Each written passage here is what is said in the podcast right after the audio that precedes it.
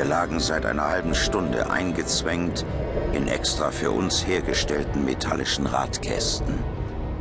Motana-Jägerinnen hatten sie in nächtlicher, geheimer und sehr gefährlicher Arbeit unterhalb der wuchtigen Radschlitten des gepanzerten Zuges angebracht, der die wichtigsten Städte des Kontinents zur Harfe miteinander verband.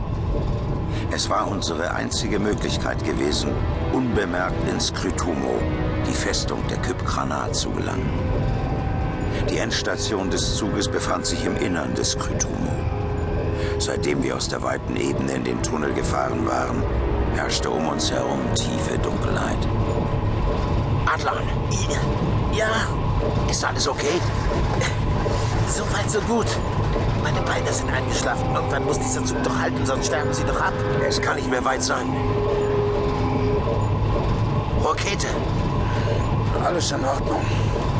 Kannst du was sehen? Meine Augen sehen in der Dunkelheit etwas besser als terranische oder arkonidische. Und? Ich kann leider auch nichts erkennen.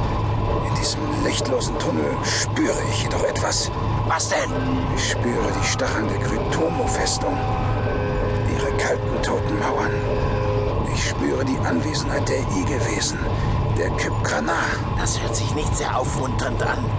Und ich spüre die Angst der Mutana-Frauen im ersten Waggon. Der Zug der Kypkrana transportierte eine ungewöhnliche Fracht.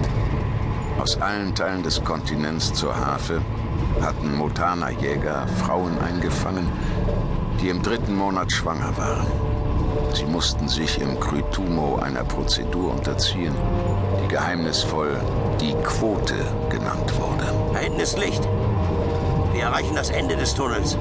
Der zehn Waggons umfassende Zug mit der gepanzerten grünen Lokomotive an der Spitze fuhr aus dem dunklen Tunnel in eine etwas breitere und hell erleuchtete Röhre, die wie ein unterirdischer Kopfbahnhof aussah.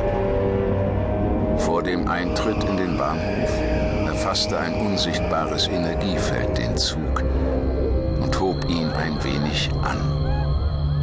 Eine plötzliche Leichtigkeit befiel mich.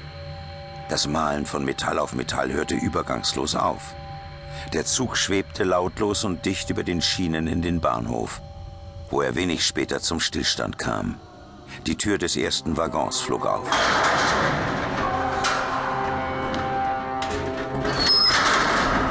Die Schreie der schwangeren Motana-Frauen erschütterten mich. Wurde ihnen bereits am Bahnhof etwas angetan? Ich öffnete meinen Kasten einen Spalt und blickte hinaus. Auf dem Bahnsteig hielten zwei Kypkranar einige Frauen mit den Waffen in ihren linken Metallarmen in Schach.